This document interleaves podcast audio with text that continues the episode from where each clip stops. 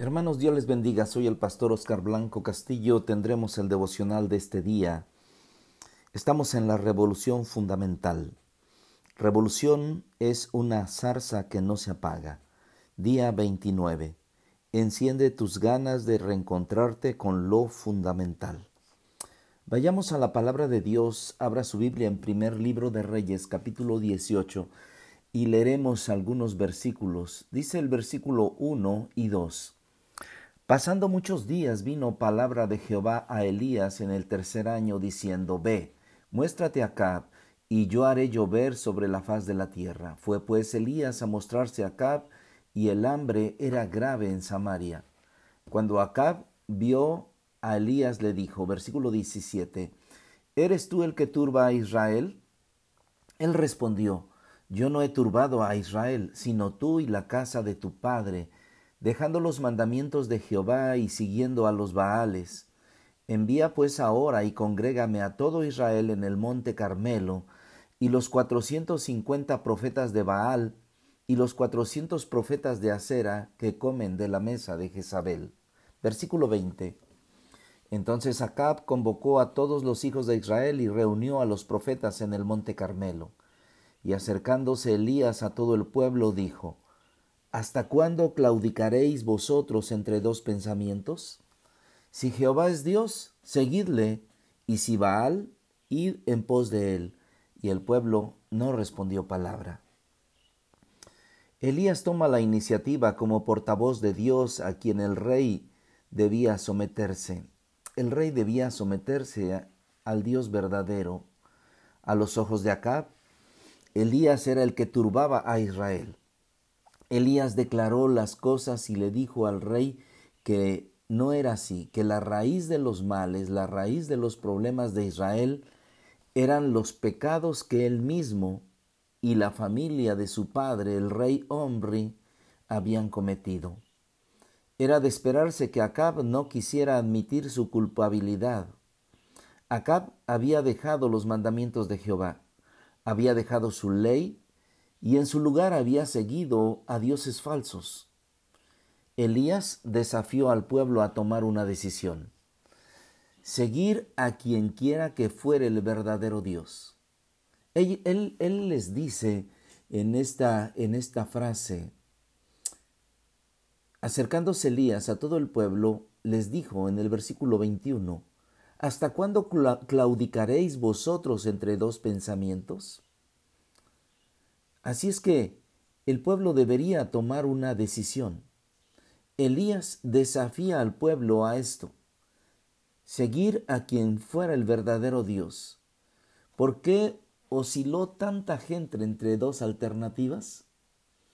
¿Por qué pasa esto? Quizás algunos no estaban seguros. Muchos de ellos, sin embargo, sabían que Dios era Jehová, pero disfrutaban de los placeres pecaminosos y de otros beneficios que obtenían a seguir a dioses falsos. Esta situación que está viviendo el pueblo de Israel hace muchos años y que nosotros conocemos esta historia, ¿no se te hace familiar? ¿No se te hace familiar esta historia? En el pasado, algunos de nosotros vivimos así, oscilando entre dos alternativas. ¿Por qué? Por querer gozar del, pecado y, y de los beneficios de los placeres pecaminosos, pero quizás algunos hoy en día también se porten así. Es importante tomar partido por Dios. Si solo nos dejamos llevar por cualquier cosa que sea placentera y fácil, algún día vamos a descubrir que no hemos estado adorando a Dios en verdad, que hemos estado adorando a dioses falsos hemos estado adorando otras cosas. El desafío sigue presente. ¿Hasta cuándo claudicaréis? ¿Hasta cuándo seguiréis oscilando entre estas dos alternativas? ¿Hasta cuándo llevarás una vida acomodándote a las cosas? Debemos denunciar la hipocresía de la gente, pero también debemos quitarnos de la hipocresía estas personas deberían seguir al Señor con todo su corazón o darle la espalda por completo. No es bueno tener un pie aquí y otro allá. Hemos visto la mano de Dios en nuestras vidas. Hemos visto sus favores con nuestros familiares, con los seres que queremos. Hemos visto la mano de Dios como nos ha bendecido. Y no tan solo lo hemos visto con nuestra familia, con los seres queridos, lo hemos visto con nosotros mismos. Dios se merece respeto y Dios se merece que lo sigamos. Dios se merece que hagamos para Él las cosas. Tenemos un sistema de valores y sabemos cuando estamos actuando mal. No tenemos que preguntarle a Dios, oye Dios, ¿tú qué opinas de esto? Sabemos que está mal. Y sabemos que está mal, entonces nosotros debemos seguir a Dios. Estamos en la revolución fundamental y es necesario que seamos revolucionarios, que nosotros iniciemos la revolución con, con, con cada uno de nosotros la revolución empieza por mí. Yo debo ser el revolucionario. Esta escena es una de las escenas más conocidas sobre los profetas, sobre el profeta Elías. Y este, esta pregunta sigue estando en nuestra mente, en nuestro corazón de las personas. Él pone un desafío, no tan solo desafío a los profetas de Baal, no tan solo desafió al pueblo de Israel o al mismo rey Acab.